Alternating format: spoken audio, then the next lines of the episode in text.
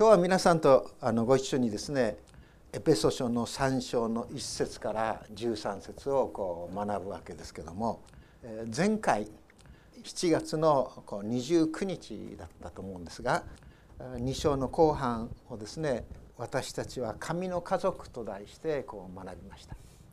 でその前の6月にはですね2章の前半を私たちは神の作品と題してこの学んできました。私たち一人一人は神の作品だ神が本当に精魂込めてですね私たちをこう作っそして私たちをキリストイエスの愛の姿に似たものとして作り上げていってくださる神の作品だということをこう学びました。で前回7月はですねその神の作品である私たちは一つの神の家族としてね天然バラバラにですね散っているのではなくて一つの神の家族として築き上げそしてまた強めていてくださるんだ。神の家族ですからそしてそれはまたキリストイエスのこの体ですからその体の一部分がいやこのやめばですね体全体も痛むように私たちも兄弟たち姉妹たちの中に喜びがあれば共に喜び悲しみがあれば共に悲しむ。その心をですね本当に共感する味わうそういうものとして作られているのだということをこの学んできました。でこの2章の最後の言葉はですねそのようにして私たちは神の見住まいとなるのだというふうにこの書かれているわけであります。御霊によって神の見住まいとなる神様は私たち一人一人をですね住まいとしてそして命にあふれさせまた喜びはですね本当に染み渡るようにそして私たちをですね本当に導いていてくださるのだということであります。でそこまでパウロはですねこう書いてきました。そして3章の一節のところからこう読んでいきますと3章の一節から今日読みました13節の中でこの目につく言葉というのはパウロ自身が「私」と言っていることなんですね。私。まずこの3章の一節のところを見ますと「私パウロが」ってこう出てきます。そしてさらに2節のところに置きますと「私の務め」っていう「私」という言葉がこう出てきます。そして3節ではこの釘は私に記されたんだ示されたんだということが出てきます。そして4節ではそれを読めば私がどう理解しているかがよくわかる私という言葉がこう出てきます。そして7節のところにこう行きますと私は神の力の働きによってというふうにこう出てくるんですね。そしてさらに8節のところを読んでいきますと私は生徒たちのうちで一番小さなものなんだという言葉が出てくるんです。私私私っていう言葉がこう出てくるんですね。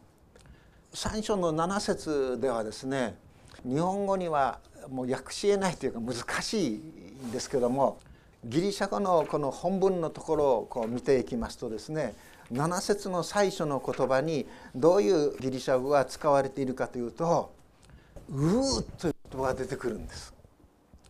うーといううめきある意味で私たちが何かこ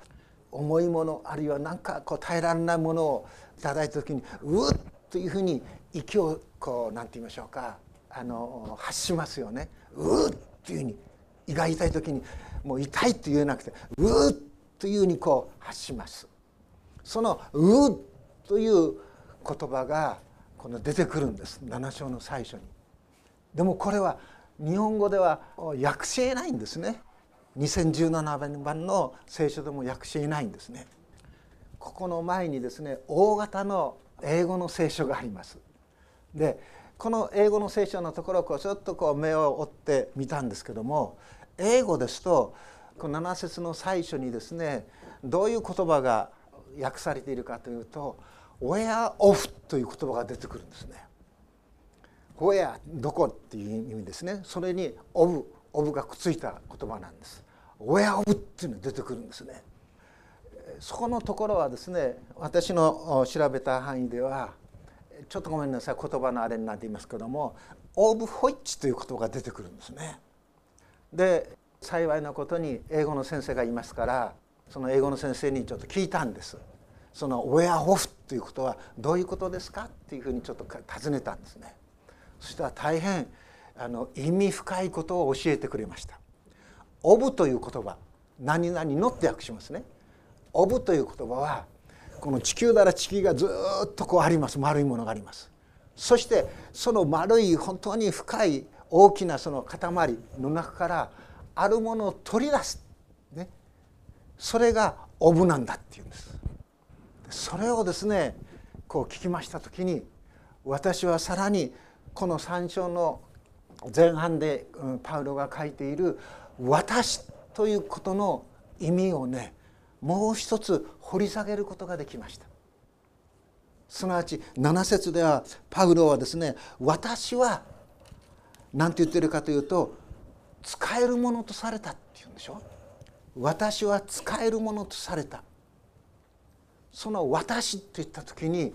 本当にこの歴史の中にあのその地域の全部含めているいろいろなそういう人々がいます。その人々の中から人々の一つの大きな塊とするならばその塊の中から当然捨てられてね滅びて当然なこの私を神は選び出してくださって取り出してくださってそして福音に使えるものとされたというパウロの驚きにも似たそういううめき声それをこの7節のこの原文をこうもう一度目を通した時にですねこの覚えることができました。でこの3章の1節からこの13節までのところこれをですね、えーまあ、今日あのお話しするわけなんですけどもどういうタイトルでねお話しするか随分迷ったえー、私はある意味ではあの月に一度この講談でメッセージを取り継がせていただきますが三章の一節からずっとですねあのギリシャ語の原文を読んで書き写してそしてまた意味をまたノートにしてそしてその思い巡らすわけです。どういう説教題にしようか。でなかなかそれが決まらなかったんですね。でそういう中である仲介書をこう読んでいた時に教会。教会というのは日本語では教える会と書きますけども原文のギリシャ語ではエクレシアっていうんですね。エクレシア。すなわちエクレシアっていうのは呼び出された人々のその共同体なんです。神の声を聞いて。で特にですねしょうか。イあの十字架で本当に晒し者にされてそしてですねむごとらしいそういう死を遂げてそして墓に葬られたあのイエスが本当にキリストである救い主であるあのイエスがよみがえったことによって私たちが最も恐れておののいている死の恐怖から私たちをですねイエス様はですね取り除いてくださって死の恐怖から私たちをですね本当に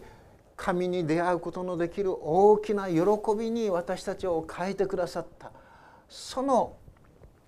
イエス・キリストそれを信じる者たちの集いそれがエクレシアということなんですね。で私自身のことをこう振り返ってみた時にですね私が洗礼を受けたのはちょうど二十歳の時でした東京オリンピックの年でした。でその前の前年私は浪人中でした。その浪人中にこの一人の友人がを亡くしました。自殺して亡くしました。彼の死を通して本当に自分が死ぬものだということが初めて実感でした。分かった。いつしか自分もですねあの真っ赤に燃えるですねこの火葬場の炉の中に投げ込められてそして骨になって出てくるということが分かった時に本当に夜眠れなくなりましたその赤い炎に包まれる私それをでも本当に聖書を通して教えられていく中で何に気がついたかというならば我ら罪人は聖なる神の前に一人では立つことができないということです。どんなに知恵がありどんなに知識がありどんなにこの地上でですね功績を積んでたとしてもその聖なる神の御前には恐れおののいて立ち得ないということです。それがそういう夜寝ている時に夢の中でですね真っ赤に燃える炎の中に包まれる自分というものに本性はそういうものなんだということに気づかされたんですね。で二十歳の時に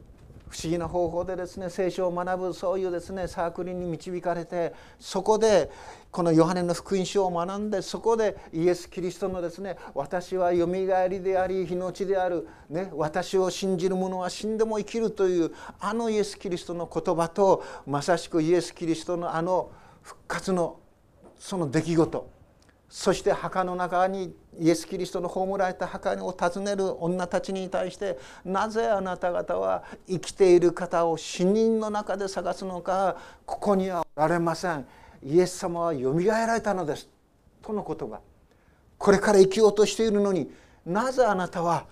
死んだ人のです死に飲み込まれた人々そこの中にはですね本当に哲学者にしろ何にしろですね素晴らしい人々がいるかもしれない。しかし死に飲み込まれた人々をどんなに熱心に学んだとしてもあなたは死に飲み込まれてしまう。死に打ち勝つことはできない。そういうですねところからよみがえりの主。もしイエスをキリストと信じなかったならばキリストのよみがえりが歴史上の事実であるということを信じないとするならばもはや私の生きる道はない。と知らされてイエスをキリストと信じてきました。信じさせていただきました。その後今まで自分の将来はですね真っ黒い大きな闇に包まれていると思っていたのがそうではない。光に包まれるんだ光の道を歩むんだ。そういうところに歩ませていただきました。そのことをもう一度この思い起こさせました。そしてこのパウロのことを考えていきます時にパウロ自身もいやパウロ自身はかつては聖書にいわゆる旧約聖書ですよ。旧約聖書に通じた本当に実にその何においてもこのガマリエルというすごいですね首相のもとでも優秀なそういう人物でありました。でもそのパウロ自身がどういう態度をイエス・キリストの前に取ったかというならばイエス・キリストの復活はありえない。十字架につけられて神に呪われた。そのものを神がですねその偉大な力をですね神の全勢力を本当にそのイエスのうちにですね働かせて死者の中から墓の中からよみがえらすなんていうことはありえない。それをですねありえる。それが事実だと言っているキリスト者たちいわゆるエクレシアなるその教会の教会をですねこの地上にこの許しておくことができない。教会を潰すことこそが私の使命だと思い込んでそして事実パウロはステパノを殺すことに賛成しまたダマスコにいるこの逃れていったユダヤ人クリスチャンたちを捕らえるですね権限をですね当局者から与えられてそしてダマスコに向かっていった。そのパウロがダマスコ途上で復活の主に出会ってそして自分の生き方考え方が180度変わった。そして彼は多くの国の人々にこのイエス・キリストの復活そしてその福音その福音とは何であるかというならばユダヤ人だけではなくて違法人もすなわちユダヤ人もギリシャ人も日本人もそのイエスをキリストと信じることによって神の神殿となる神の都となるいや神がその人の中に住んでいてくださるんだイエスをキリストと信じることによって神はその人の心の中にしっかりと住んでいてくださり教えてくださり導いてくださり支えてくださりその信仰がなくならないように支えてくれるのだということをパウロは語り続けていたわけですよね。本当に日本人であろうが韓国人であろうがインドネシア人であろうがユダヤ人でなくともですねイエスをキリストと信じる者のうちにイエス様は神住んでいてくださるんだっていうんです。こんな大きなこんな豊かな祝福というものはありません。天地神羅万象すべてのものを作られたお方が我らのうちに住んでいてくださる。そのことをこのパウロ自身考えた時にですねパウロは何て言ってるかというと私はね私は福音に使えるものとされているけども実は私は人たちの中でパウロ以外のヨハネがおりあるいはですねペテロがおりですねヤコブがおりそういう人たちがいますよね。そういう人たちの中でも私は最も小さい人物なんだというふうにエペソ書の手紙を書く数年前にパウロは書き記しているんです。そしてエペソの手紙を書いたその時にパウロは何て言ってるかというとこの3章の8節のうちなんですけども全ての生徒たちのうちで一番小さな私って言ってるんです。全ての生徒たち。全てのクリスチャンっていう意味ですね。クリスチャンの中で一番小さな私なんだって言ってるんです。全ての生徒たちのうちで最も小さな私だって言うんですね。パウロというそういうですね白しもべが人というですね大切なそういう地位にですねその役職にこの任じられました。どうもその人というそういうですねすごい地域そのひな壇のトップにあるようなところからパウロはですね降りてそして全てのクリスチャンというですねその広がりの中で自分を見た時に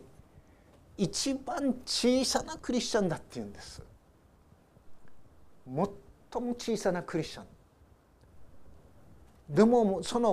最も小さなもののうちに天地神羅万象の神はイエスが現れるまでいよいよ隠されていた神の奥義とも言うべきミステリーという不思議な物語と言ってもいいでしょう。そのミステリアスなこと不思議なことを私のうちに明らかにしてくださったんだっていうんです。すなわちそれはどういうことかというと神様が世々にわたって旧約聖書の時代2000年3000年4000年それ以上の時代ずっと隠されていたその神様がですねいよいよこの時明らかにしようとする時に実は神はね全てのクリスチャンの中で最も素晴らしいそのパウロという人物にまずその知識をその喜びの知らせを明らかにしたかというとそうではなくてまず全ての生徒たちの中でクリスチャンの中で最も小さなものに明らかにしてくださったんだということなんです。だからエペソの教会の人々よあなたにあなた方にこの真理を神様は明らかにしてくださる明らかにしないはずはないであろうということですよね。一番小さな私に明らかにしてくださったんだからだから今この2,000年後の今イスラエルから考えるならばねもう本当に東の果てにいるような極東の地にいるような私たち日本人のクリスチャンにさえ神はそのことを明らかにしてくださるんですよということです。すべての生徒たちの中で最も小さなものにである私にさえ明らかにしてくださったんだから今いる私たちにそのことを明らかにしてくださるそういうお方ですよということでしょ一番小さな私にっていうことですからこの箇所でパウロが私ということを言っている時にパウロはね具体的には実際的にはローマ帝国そしてカイザルというローマのですね皇帝にとらわれてローマのですね獄中の中に鎖につながれているわけなんです。でも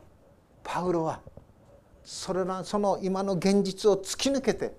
どういう真理に達しているかというと私はキリストイエスの囚人だっていうんです。素晴らしいこのキリストの福音を伝えるために今私は生かされていいそしてまた小さな小さな暗いその獄中の中に閉じ込められているしかし私の心と思いはこの全世界にまで広がっているのだと言わんばかりのそういうものですよね。キリストイエスの囚人なんです。クリスチャンはすべからず牧師や伝道師や宣教師だけではなくてイエスをキリストと信じている者は全てある意味ではイエス・キリストの囚人なんです。囚われ人なんです。そこを忘れてしまうと私たちは不自由になるんです。キリストイエスの囚人そういう中にとどまっている時にそういう狭い極や暗い望みもないようなそういうところにいるかもしれないですけども私たちの魂私たちの心は実に羽を終えて翼を終えて大空を舞うそういうですね伸びやかさ晴れやかさを私たちは味わいながら生きることができるということだと思うんですよね。それはそしてパウロは生徒たちの中で一番小さな私だとこう言ってますでもこの手紙を書いて数年後23年後なんですけどもこのパウロの弟子のテモテという人がいたんですがそのテモテという人にパウロは手紙を書くんですよね。でそのテモテの手紙が1通2通残っているんですがそのテモテの手紙というのはある意味ではパウロの遺書なんです。テモテの手紙を書いてからパウロはローマでね処刑されるんです。AD64 年と言われています。その手元に手紙を書いた時にパウロは何て言ってるかというとキリストイエスは罪人を救うためにこの世に来てくださったということは誠でありそのまま受け入れるに値することです。そしてその後私はその罪人の頭ですって言うんですね。すなわちパウロはですね人たちの中で最も小さいものと言っていた。でもそのそこから落ちてですね全てのクリスチャンの中で一番小さなものと言っていた。でもそこからも下に名を降りて全ての人々全ての罪人の中に自分の身を置いた時にその全ての罪人の中の私はですね頭だっていうんです。頭っていうのは罪人の頭っていうのは極悪人っていうことでしょ。もうどうしようもないものだって言うんです極悪人である地獄に落とされて地獄の火に焼かれてですね滅びて当然なものだ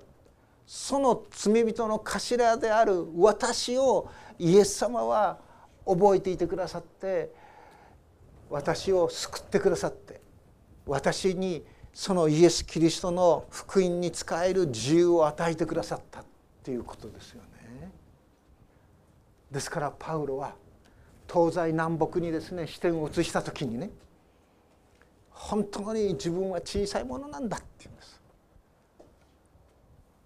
そして東西南北に本当にですね地上にですね目を移した時に本当に本当に小さな小さなものなんだと言うんですがそのパウロが今度は目をですね天に向けた時に何て言っているかというとここであるように10節にあるように3章の10節にあるように今天にある支配と権威とに対して教会を通して神の豊かな知恵が示されるためだっていうんです。今天にある支配と権威というのは具体的に何を指すかというと天にいる天使たちの群れということです。天使の群れということですね。天使たちに対しても教会がすなわちエクレシアは何を天使たちに掲示しているか何を天使たちに教えているかというとユダヤ人神の選びの民であると言われているユダヤ人だけではなくてねユダヤ人であるとギリシャ人であるとローマ人であると未開人の未開の人々であろうとイエスを救い主キリストと信じる者に神はですね今まで蓄えられていた神の天的な豊かな祝福というものを注ぎ続けてくださり今日の暗唱聖句でありませんけども神の子供とされる特権を与えてくださりそして神様が今生きて働いて築き上げておられるところの神の素晴らしい宮座の極地である教会に加えていてくださるのですよということです。えー神の作られた全ての栄光の宮座本当に素晴らしいものですがその極地は何かというならばそれはキリスト教会なんです。そして今もその神はこの地にキリスト教会を築き上げるために心と思いと知恵と力を尽くして生きて働いておられるということなんです。私たちの信じ祈る神はね昼寝をしている神ではないし遠くに出かけている神でもないし死んだそういうものでもないし今も生きて働いてそして私たちに語りかけ私たちをですね本当に整えておられるところの贖い主救い主なのだということなんですね。そのことを知っていただきたい。パウロはそのことを知っていました。いや知っていたところがそれを伝え続けてきました。ですからパウロはね自分が人たちのうちで最も小さくとも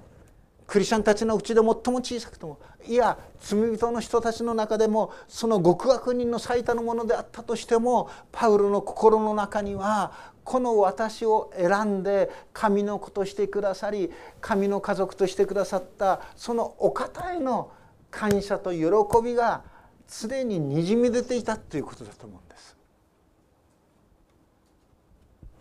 それがパウロをしてねこのように語らしめている。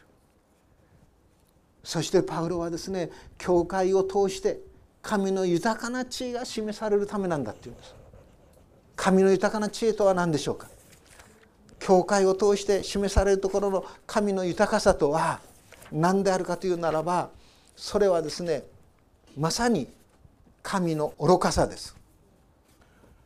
神の豊かな知恵その知恵はね天使たちにも知らなかったって言うんです。天使たちもわきまえなかったって言うんです。でもその神の豊かな知恵は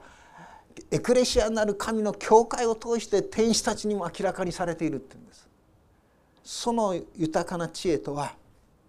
死によって生が与えられる命ですね。恥ずかしめによって栄光が与えられる。罪人と数えられることによって神の義が表される。神に呪われて十字架に釘付けにされたことによって全ての人々に神の祝福が与えられる。そして弱さによって強さが与えられるんだということです。弱さによって強さが与えられる。先ほどの賛美歌の中でね「主イエスの愛で」というその歌詞の中でこの弱さを見てに委ねれば誇りとなると書いてある弱さをキリストの御手に委ねていく時にその弱さは我らの誇りとなる。あなたの愛で続くんですね。まさにパウロは自分の弱さを誇りました。そしてその弱さのゆえに神の知恵を知る者となりそれゆえに彼はこのようなキリスト教会の栄光の姿というものを世々の私たちに明らかにしてくださっているのだということですよね。豊けき主の愛という勝利の歌に記された賛美歌があります。その三節の歌詞の中でこういうふうに書いてあるんですね。大空を神とし海原を隅とし木の枝を筆として予備人を集めて主の愛を記せば水も枯れて果てなき大空の神もたらじっていうんです。教会に集い我ら一人一人がねイエス・キリストから受けたその愛をそれぞれが書き記していくならば